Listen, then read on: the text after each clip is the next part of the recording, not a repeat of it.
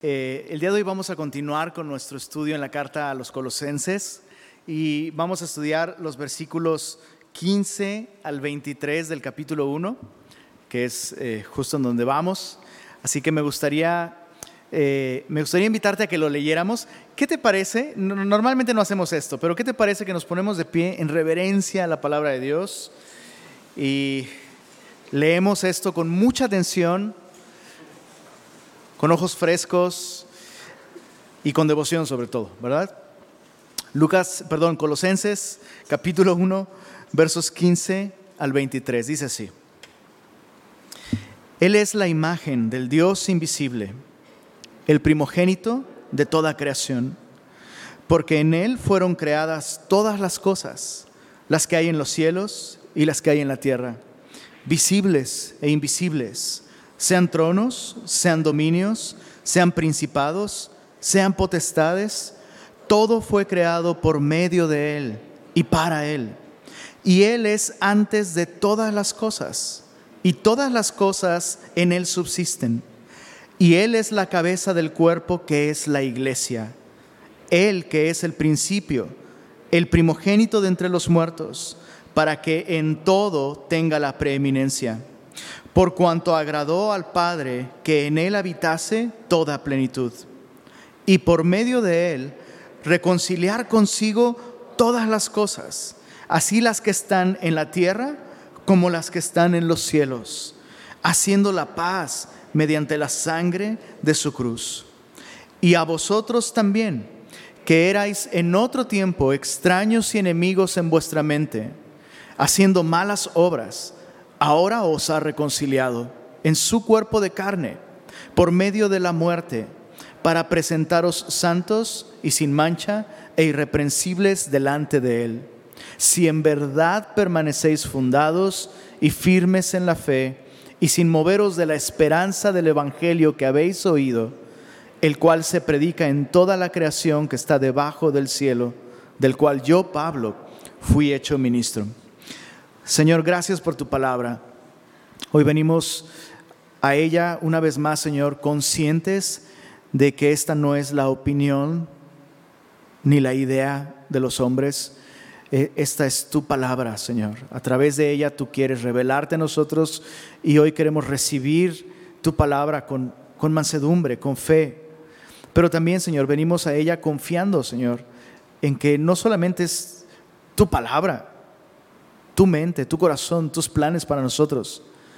Reconocemos que tu palabra es viva y eficaz, Señor. Así que haz tu obra en nosotros, Señor. Y una vez más, gracias. Gracias por permitirnos conocerte. Gracias por haber enviado a tu Hijo para morir por nosotros, para darnos una relación contigo. Te amamos, Señor, y ponemos este tiempo en tus manos, en el nombre de Jesús. Amén. Amén. Puedes tomar tu lugar.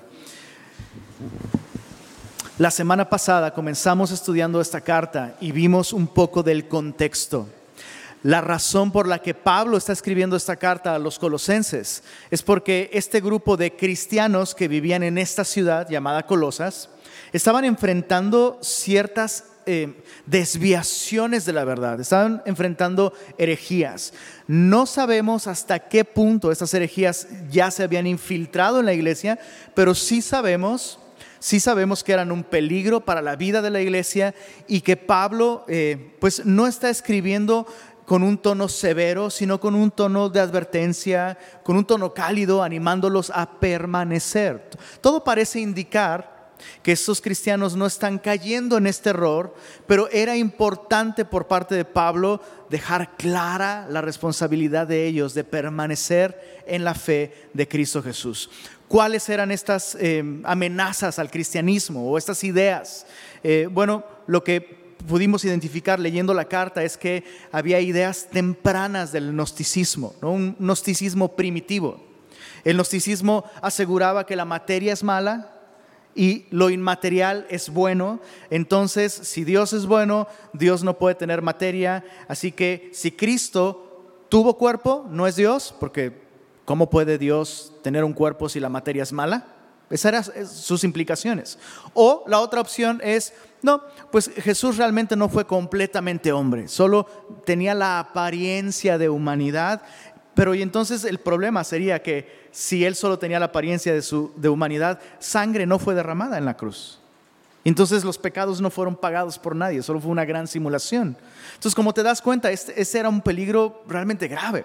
El otro peligro era eh, lo que conocemos como judaísmo místico, ciertas ideas del judaísmo y de ritos y, y, de duro trato del cuerpo y disciplina y todas estas cosas se habían mezclado con la idea de controlar seres angelicales y poderes y, y seres de luz que pueden influir en nuestra vida y todo esto estaba poniendo en riesgo la salud espiritual de esta iglesia en Colosas.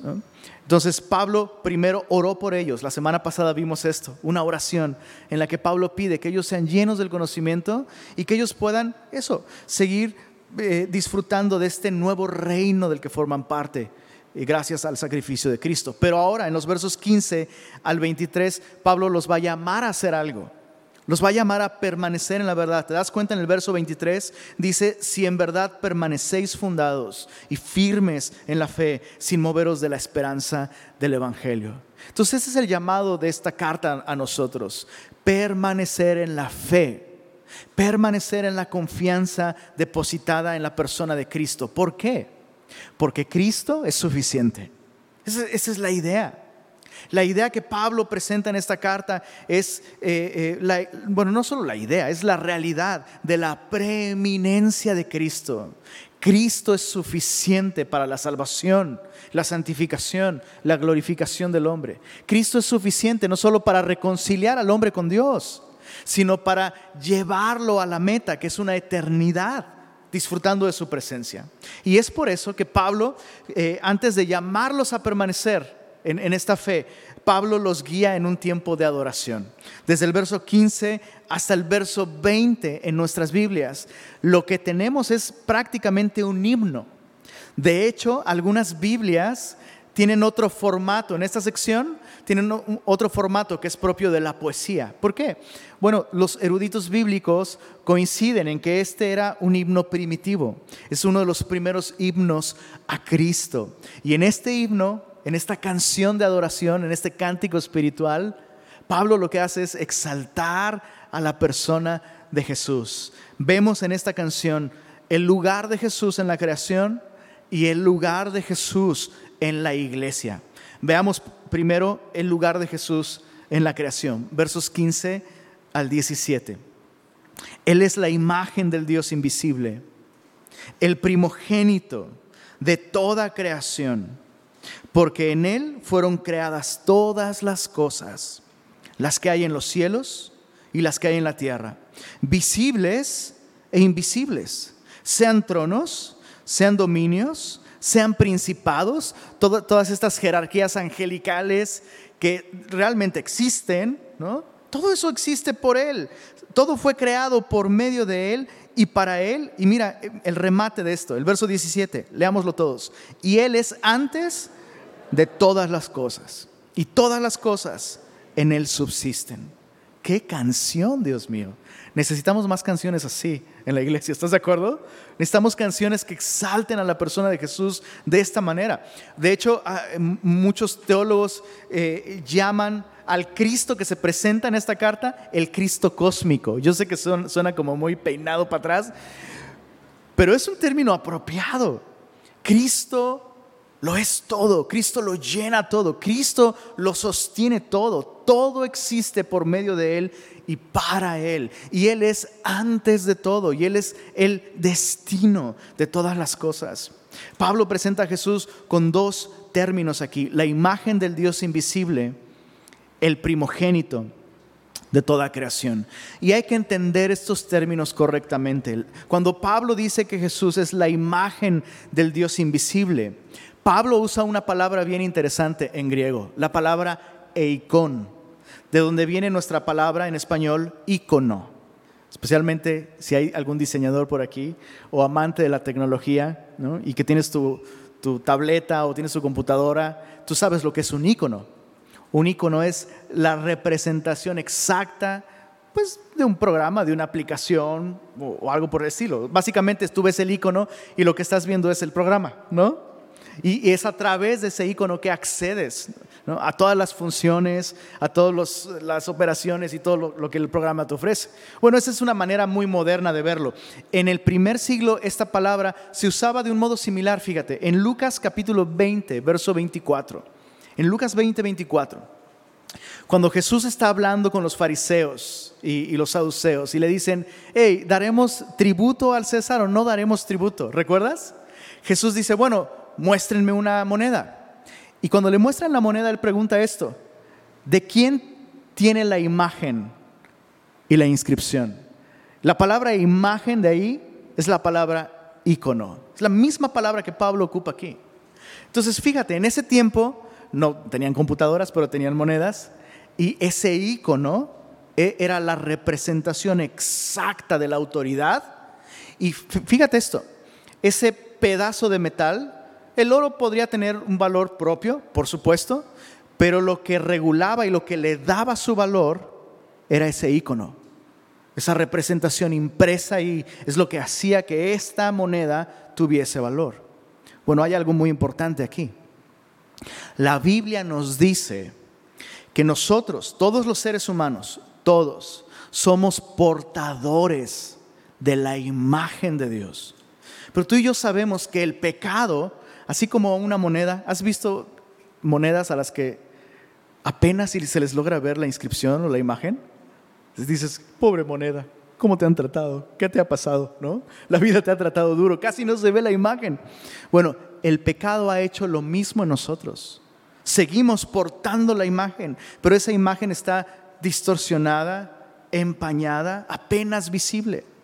Ahora, lo que Pablo dice acerca de Jesús no es que Él porta la imagen, sino que Él es la imagen. Entonces, así como una moneda recibe su valor por la imagen impresa en, ella, de la misma manera, Cristo es la imagen de Dios. Y Cristo vino a impactar la historia de la humanidad, pero más importante, Él quiere impactar tu vida. Así que cuando tú y yo tenemos una revelación de quién es Jesús, eso va a tener un impacto en nosotros que va a hacer que tú y yo adquiramos nuestro verdadero valor. El hombre vale por ser creación de Dios, pero el valor del hombre nunca va a poder ser conocido a menos que el hombre tenga una relación con Jesucristo.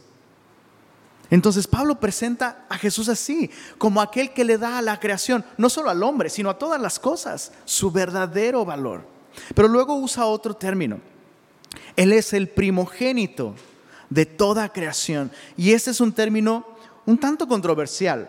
De hecho, eh, uno de los primeros herejes en la historia de la iglesia, Arrio, se llamaba Arrio, él, eh, justamente su herejía se le, se le, conoce como arrianismo.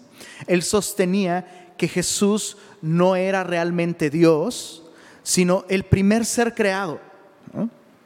Es, muy interesante porque eso es muy parecido a lo que pensaban los gnósticos sobre Jesús. Decían, bueno, Jesús es la primera emanación de Dios. O sea, no es Dios, pero es como la primera emanación. ¿Qué significa eso? Pues quién sabe, pero ellos decían eso, ¿no? Bueno, Arrio, malinterpretando este versículo que acabamos de leer, donde Pablo dice que Jesús es el primogénito de toda creación, Arrio partió de aquí para decir, ah, ¿ves? Jesús no es Dios. Jesús es el primer ser creado, porque Él es el primogénito. Pero hay dos errores ahí bastante claros. El primero, Arrio ignoró el contexto en el que Pablo está usando esta palabra. El contexto es muy claro. El contexto impide que tú y yo interpretemos la palabra primogénito como el primero en cronología. De hecho, vamos a echarle un vistazo al contexto. Él es el primogénito de toda creación y luego dice el verso 16, porque en Él fueron creadas todas las cosas. Entonces, ¿cómo puede ser el primer ser creado si Él es el lienzo en el que la creación vino a la existencia? Pero además, el remate, verso 17, y Él es antes de todas las cosas. Él es antes de todas las cosas. Hay dos grandes categorías en la realidad. Una categoría, Dios, el creador. Hay solo uno, en tres personas. Y hay otra categoría, las cosas. Dentro de esa categoría, de alguna manera entramos nosotros, ¿no? Allí estamos. Entonces, Él es antes de todas las cosas. Entonces, el contexto nos, nos, deja ver claramente que Pablo no se está refiriendo a Jesús como el primero en cronología, sino el primero en importancia. Y eso es muy importante. Esta palabra, primogénito, se usa también en este sentido, no solo primero en cronología, sino primero en rango, primero en importancia, primero en autoridad. Un ejemplo de esto lo vemos en Salmo 89. Salmos 89, acompáñame ahí por favor.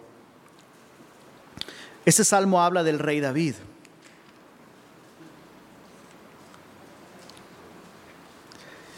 El que cantaba las mañanitas. No, no es cierto.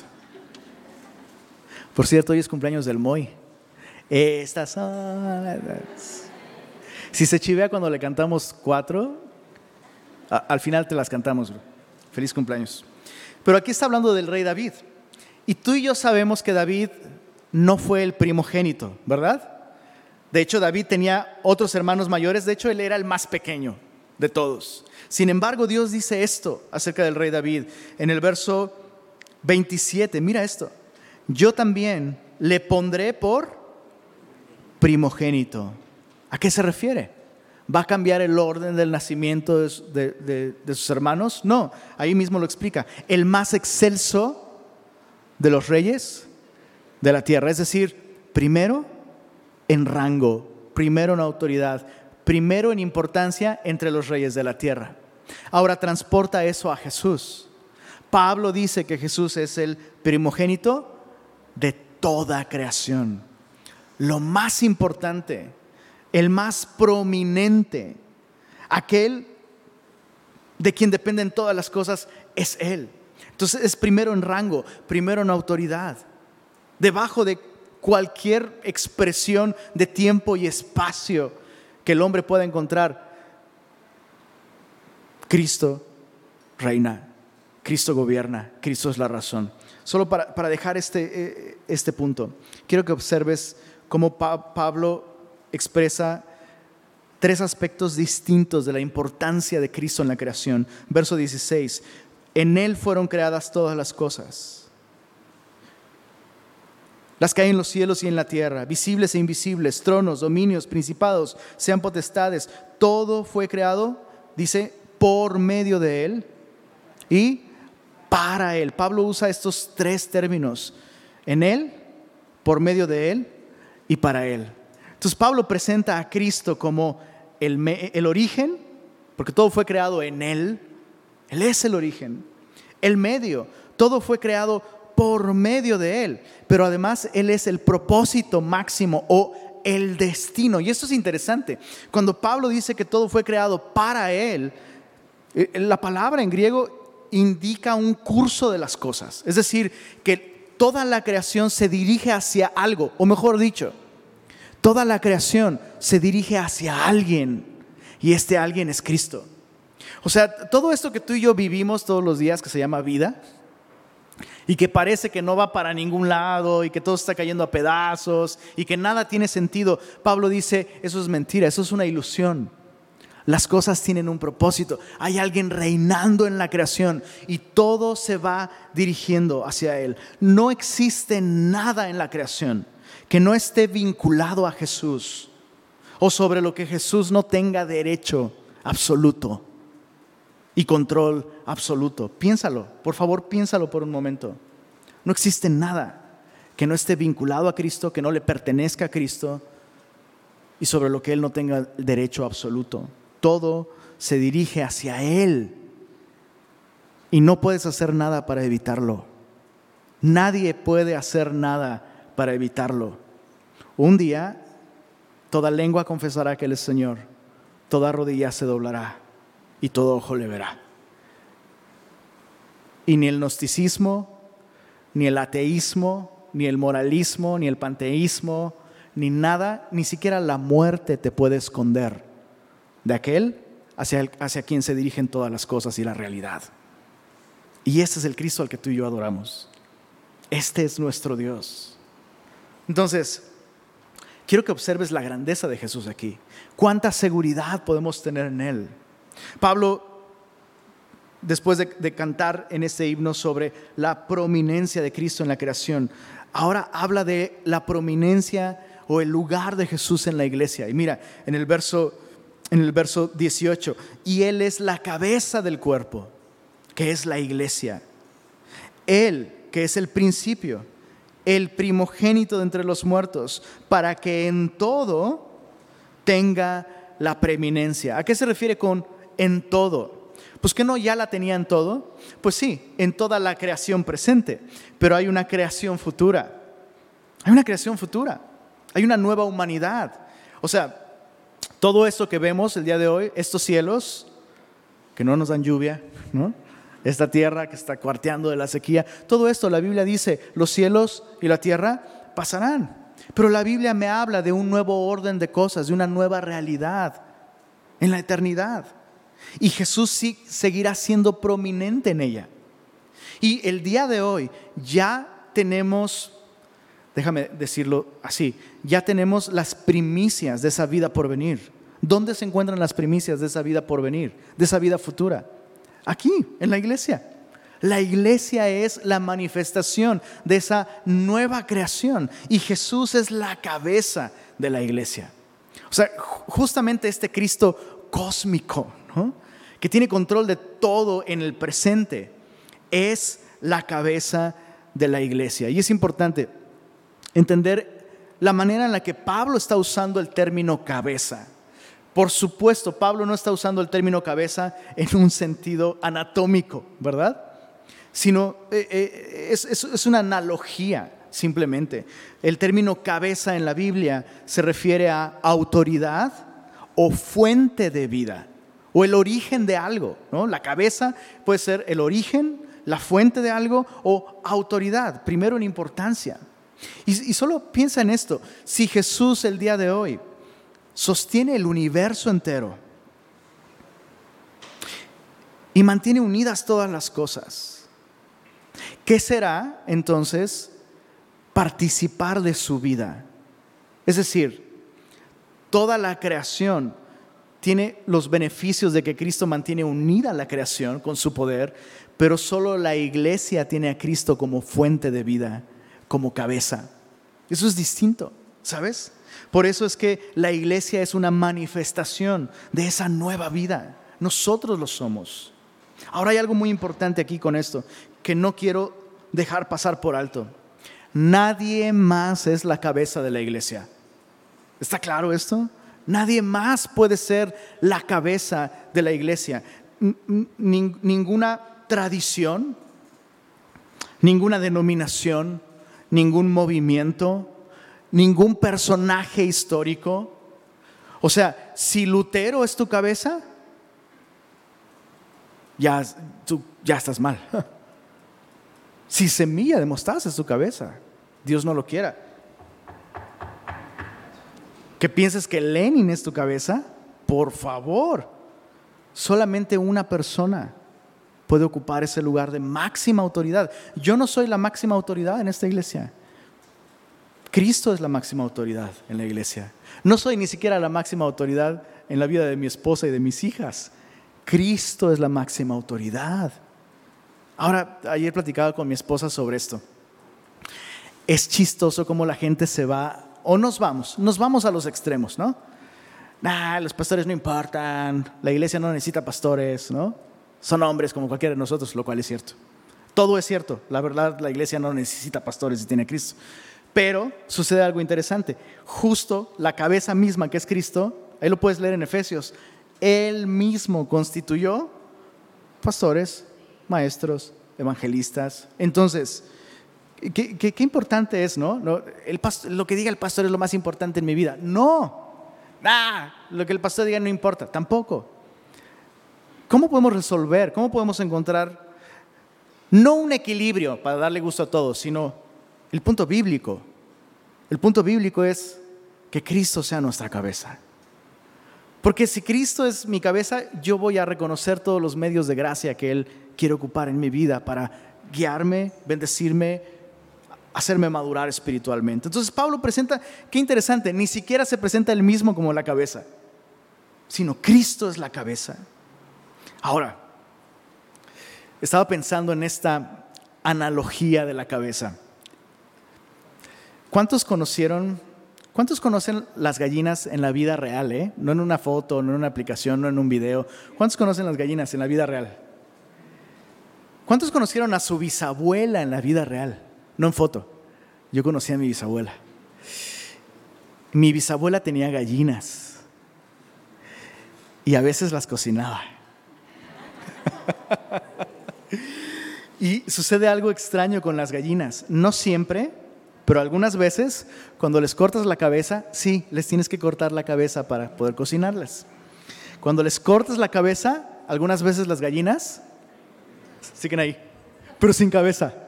Es una cosa muy loca. Y dices, ay, sigue viva. No, no está viva, ya no tiene cabeza, ya no está viva.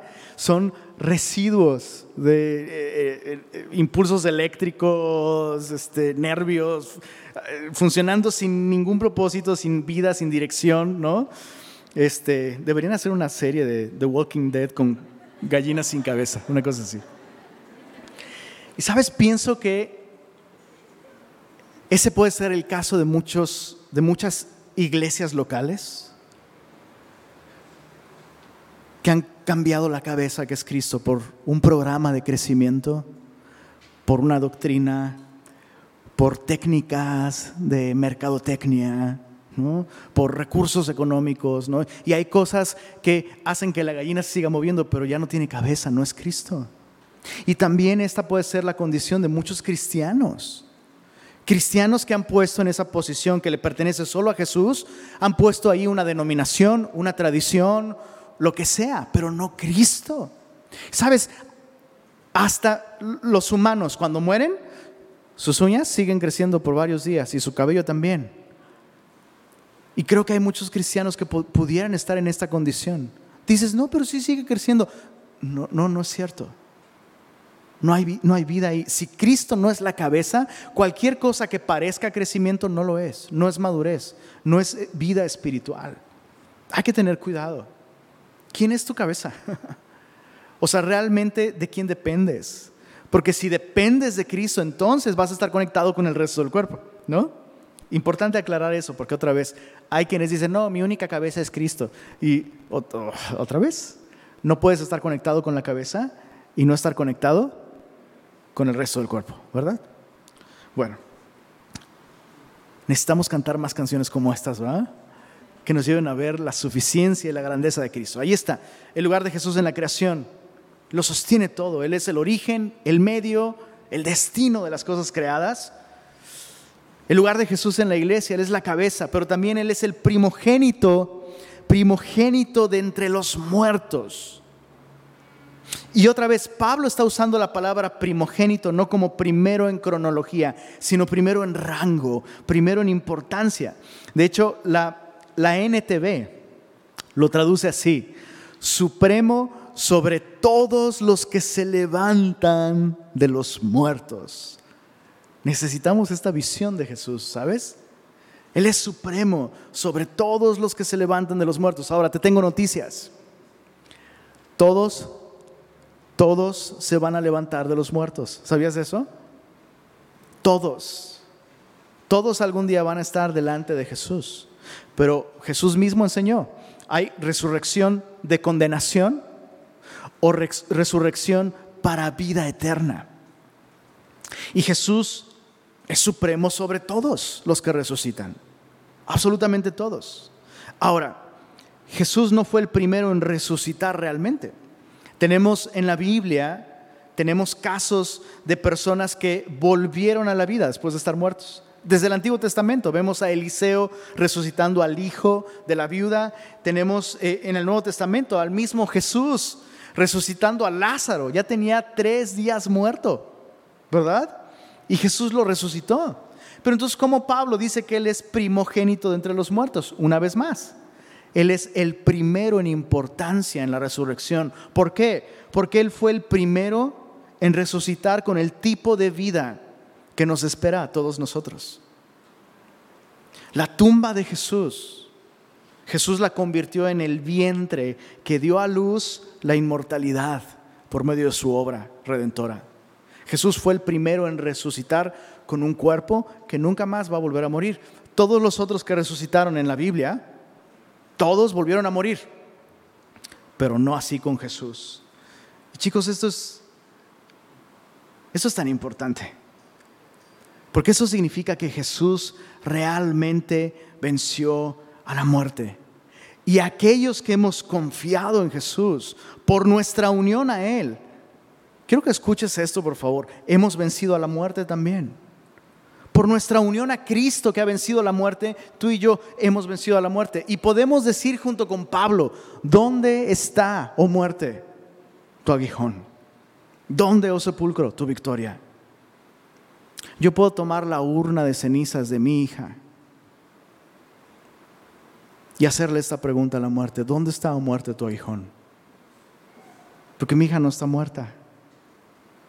Sí, escucha esto la muerte aún puede picarnos, pero su veneno no puede hacernos daño a ti y a mí. La muerte no, no, nos puede dañar, no nos puede apartar. ¿Qué nos apartará del amor de Dios que es en Cristo? ¿Dónde está, oh muerte, tu aguijón? Esta es, esta es nuestra esperanza en Jesús. Él ha vencido a la muerte por nosotros. Pablo termina diciendo en el verso, versos 19 y 20, por cuanto agradó al Padre que en Él habitase toda plenitud. Y por medio de Él, reconciliar consigo todas las cosas, así las que están en la tierra como las que están en los cielos. Y mira, dice esto, haciendo la paz mediante la sangre de su cruz. Normalmente pensamos en el pecado como algo que afectó, que afecta nuestra vida personal, pero aquí vemos que el pecado afectó en un nivel universal. O sea, Pablo está hablando aquí de una reconciliación que incluye las cosas que están en los cielos y las cosas que están en la tierra. No alcanzo a entender, no, no alcanzo a entender esto, pero sí alcanzo a entender que Jesús es suficiente. Si Jesús puede reconciliar las cosas que están en los cielos y las cosas que están en la tierra, ¿será que Él puede reconciliarme a mí con otros? Si me pudo reconciliar a mí con Dios, ¿será que Él puede reconciliar a un matrimonio? ¿Será que Él puede sanar una relación? ¿Será que Él puede reconciliar a un grupo de personas?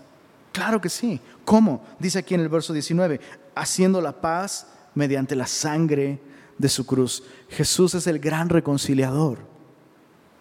Y Jesús logró esta reconciliación que, se, está, se está llevando a cabo. O sea, Cristo la logró en la cruz, pero sus efectos están desplegándose y llegarán a su clímax cuando Él regrese.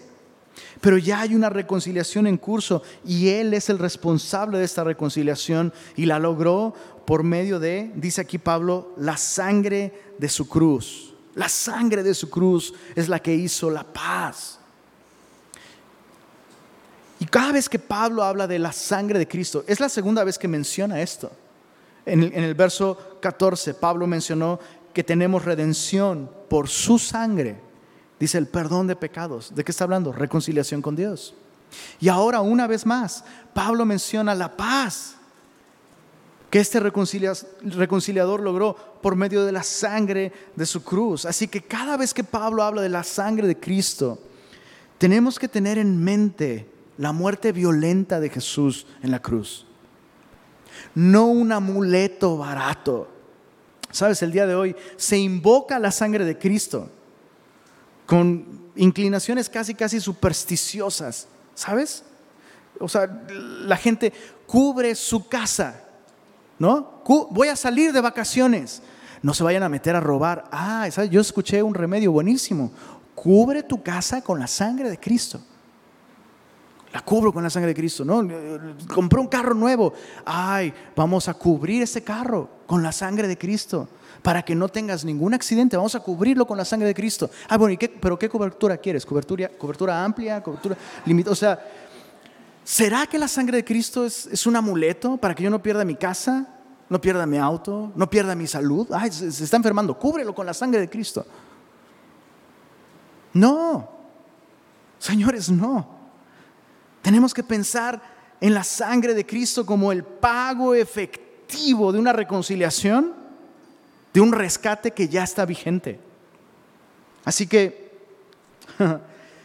la sangre de Cristo ha logrado rescatarme efectivamente, de modo que hoy puedo perder mi casa, puedo, puedo perder mi carro, puedo perder mi salud, pero mi vida, mi vida está escondida en Cristo, porque fue comprada a precio de sangre.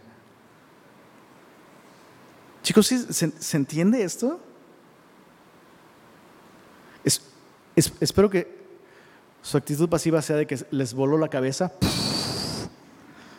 y no de que están pensando en la comida, espero. Ya los hice pensar en la comida, no puede ser. Eso, la sangre de Cristo es rescate, rescate. Ya estamos seguros en Él. Otra vez, Cristo es suficiente. Sostiene la creación. Cristo es suficiente. Logró nuestra redención. Ya estamos seguros en Él. Nuestra vida está escondida en Cristo. Ahora, verso, verso 21, mira esto. Y a vosotros también. ¿Logras sentir ese cambio tan brusco? O sea, Pablo eleva nuestra mirada hacia el cosmos, ¿no? y nos muestra la grandeza, la eternidad, la suficiencia de Cristo y de su obra, y de pronto voltea y pasa de lo cósmico a lo personal, pasa de lo universal a lo personal, y a ti también, que a ti también. Eso es importante porque no basta saber de un modo abstracto lo que Cristo hizo para reconciliar los cielos y la tierra necesitamos una experiencia personal con esta reconciliación. Necesitamos recibir de manera personal este, regalo de reconciliación en Cristo. Bueno, Pablo se expresa en estos términos de los colosenses y uh, presta mucha atención porque Pablo habla en tres tiempos de los colosenses. Pablo les recuerda a los colosenses lo que eran, les recuerda lo que serán en el futuro y les recuerda lo que son ahora.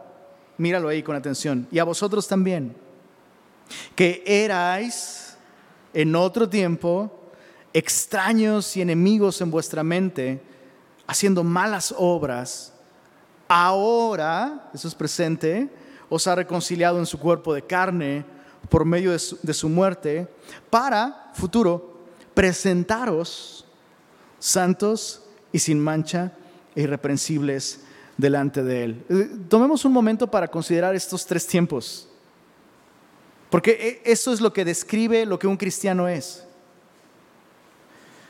Un cristiano ya no es extraño y enemigo. Aquí Pablo habla en términos del pasado. Ustedes eran esto, eran extraños y eran enemigos. La palabra extraños, de hecho, se puede traducir como alien, no como alguien del tipo te veo, me veo, te amo, me amo, ¿no?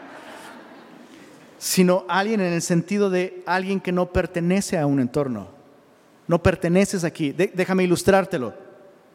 Un pez fuera del agua es un alien. Ese no es su entorno. No, no puede vivir allí. Un pájaro en el fondo del océano es un alien no pertenece a ese entorno, no está hecho para eso. Ahora nosotros sí fuimos creados para estar en relación con Dios, pero nuestro pecado nos ha convertido en aliens. O bueno, eso es lo que éramos, ¿no? Éramos extraños, extranjeros. Cualquier idea de Dios, cualquier relación con el Dios verdadero, con el Dios de la Biblia, er, era algo que no queríamos. Podíamos ser religiosos, podíamos ser moralistas, pero no podíamos realmente tener una relación con Dios.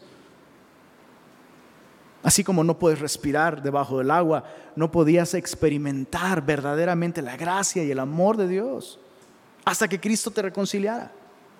Entonces ellos eran esto, eran aliens y eran, dice aquí también, eh, perdóname, me, perdí, enemigos. Entonces no solo Dios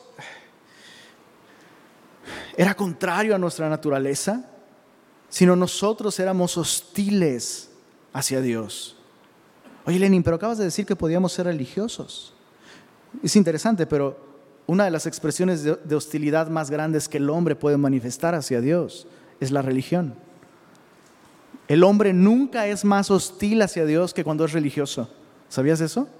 La religión es una gran ofensa hacia la gracia de Dios, porque la Biblia nos enseña que somos salvos por su gracia. Y la religión dice, no, yo puedo ponerte a ti en deuda conmigo.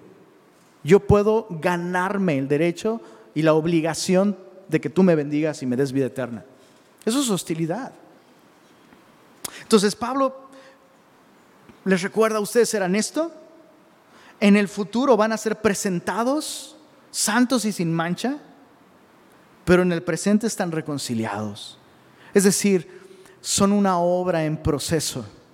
Sea, Pablo presenta la realidad de la vida cristiana en esta tensión que tú y yo vivimos todos los días. Eh, no, sé, no, sé, no sé si lo estás viendo claramente, yo lo veo claramente. Aquí está descrita mi vida. Tengo una posición perfecta ante Dios por la gracia de Cristo, pero mi experiencia en el día a día no es una experiencia perfecta. O sea, necesito fe en lo que Cristo hizo en el pasado para realmente tener la esperanza de que en el futuro voy a estar santo y sin mancha delante de Dios. Necesito depender de Jesús para eso. Porque repito, en mi experiencia, yo fallo. Sobre todo en mi experiencia cuando manejo, cuando se me meten en la fila del súper, en mi experiencia en casa, con mi esposa, con mis hijas. Bueno, con mi esposa no, perdón mi amor con mis hijas. Necesito de su gracia. Entonces, eso es importante tenerlo claro. ¿Por qué Pablo se toma el tiempo de decirles, hey, Cristo es suficiente? Y luego les dice, y están en proceso. ¿Por qué?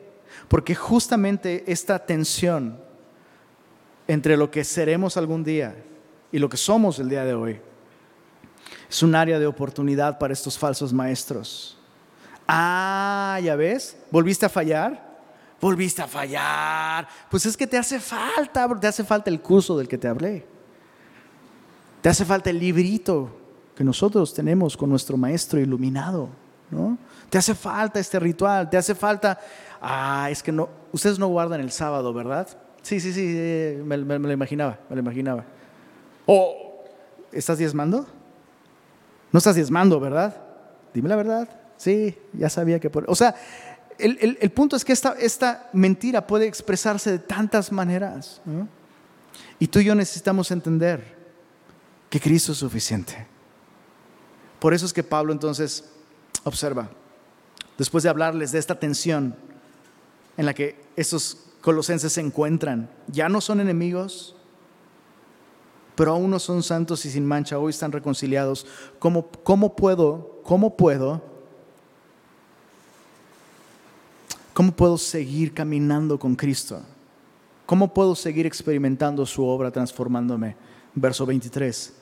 Si en verdad permanecéis fundados y firmes en la fe y sin moveros de la esperanza del Evangelio que habéis oído, el cual se predica en toda la creación que está debajo del cielo, del cual yo, Pablo, fui hecho ministro. Déjame tratar de explicarte algo importante aquí. Pareciera que Pablo está diciendo aquí que nuestra perseverancia es el medio para obtener salvación. Pareciera, ¿verdad? Ahí en el verso, verso 23, ¿lo viste? Si en verdad permanecéis fundados y firmes en la fe. Pareciera que Pablo está diciendo, necesitas perseverar como un medio para poder garantizar o por lo menos mantener tu salvación y no perderla, ¿no? Pero eso es contrario a, las doctrinas más básicas que Pablo mismo ha enseñado. Entonces, Pablo no está enseñando que la perseverancia es el medio para obtener la salvación, sino Pablo está diciendo que la perseverancia es el resultado de haber recibido esa salvación. Pero también es nuestra respuesta obligada. ¿A qué me refiero con esto? La perseverancia es el resultado de haber recibido la salvación. Pero esta perseverancia no va a suceder en mi vida automáticamente. Yo tengo que responder a quién es Jesús. O sea, cuando una persona, cuando una persona deja de estar firme en la fe, cuando una persona deja de permanecer en Cristo, es seguro, esa persona dejó de ver a Jesús. Dejó de tener clara la suficiencia de Cristo en la creación y en la iglesia. Y Pablo lo que está diciendo es, si, bueno, si tú ya fuiste reconciliado, eso significa que ahora puedes permanecer en Jesús y por tanto debes permanecer en Jesús. Chicos, ¿sí? ¿Está claro esto? ¿Sí? O sea, no es un requisito para que seas salvo, sino porque eres salvo, ahora tú tienes que hacerlo, tienes que permanecer. Hay algo que tú, tú sí puedes hacer al respecto, puedes escoger permanecer fundado y firme, no en disciplina, no en fuerza de voluntad, sino en la fe. El llamado es a permanecer en, recuerda que es fe, es confianza, confianza en Jesús. Debo permanecer confiando en Jesús. Cuando fallo, Escucha esto, cuando fallo, ¿a dónde puedo ir con mi error? ¿A dónde puedo ir con mi condena? ¿A dónde puedo ir con mi culpa, con mi vergüenza, con mis errores? ¿A dónde puedo ir? A donde sea que yo vaya, ahí está mi esperanza. ¿A dónde más puedo ir si no es a Cristo? Entonces Pablo está llamando a los, a los colosenses a esto. Permanece en la fe, sin moverte, sin moverte de la esperanza, la esperanza de gloria que es Cristo Jesús.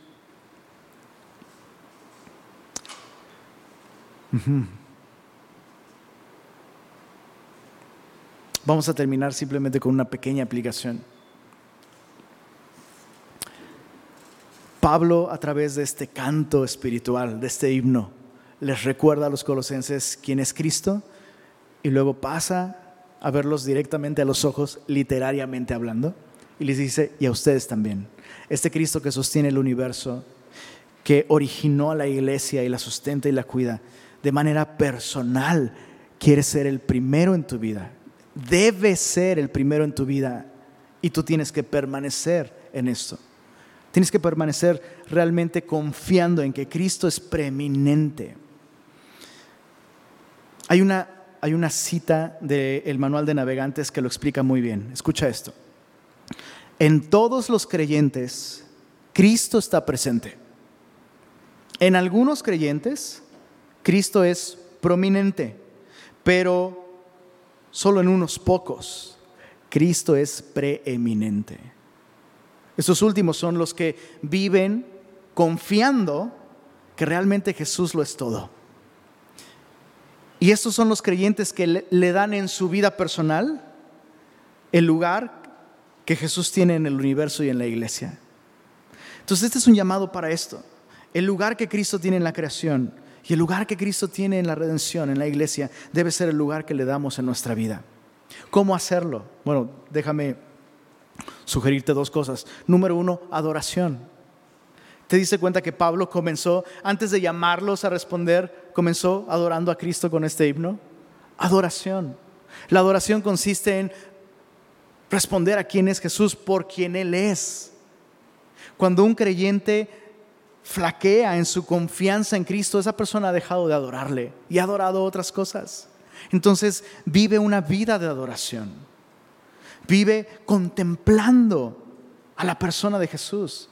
Necesitas tiempo para esto. Necesitas tomarte el tiempo para mirar a Jesús y recordar quién es Él. Pero en segundo lugar, de manera práctica, en tu día a día, dale a Jesús ese lugar en tu vida. Es el lugar que tú le das cuando le adoras y dices, wow, ¿no? ¿Cómo va esta canción? Recuérdenme esta canción súper famosa, muy reciente, Jesucristo basta, ¿no? Uy, cómo te encanta cantarla, ¿no? Nos encanta. Jesucristo basta. Le subes el volumen. Sí. Y luego te llega la quincena y ya no te basta tanto. Pierdes el gozo, ¿no?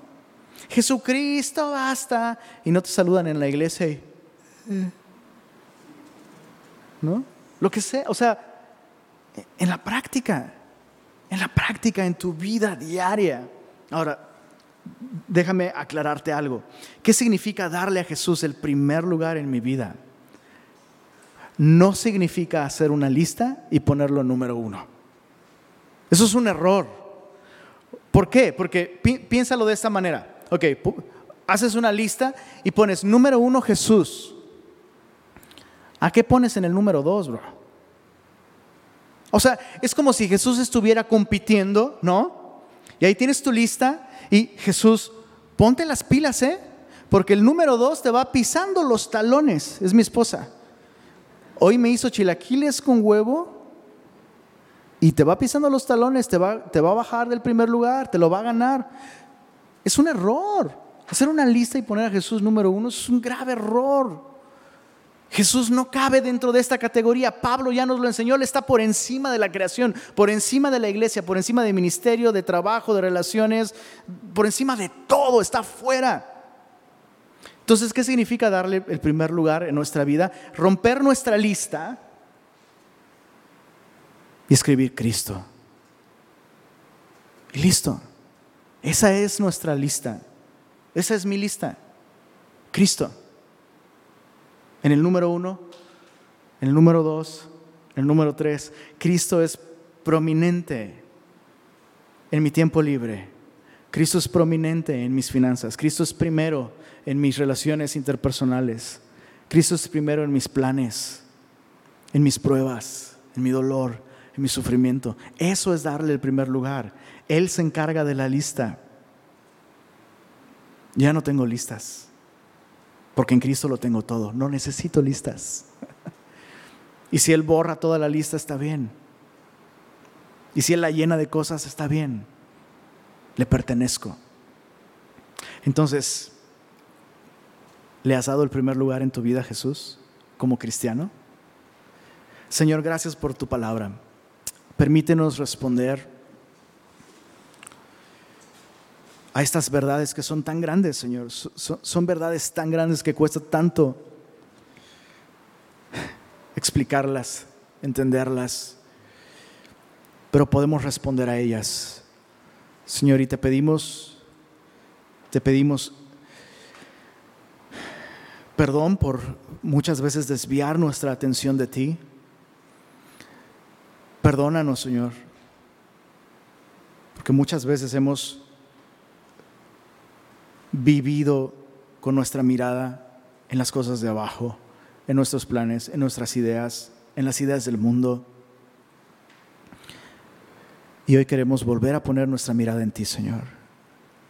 Y queremos darte el lugar que te corresponde en cada aspecto de nuestra vida, Señor. Gracias por tu palabra. Gracias, Señor, por habernos reconciliado. Amén.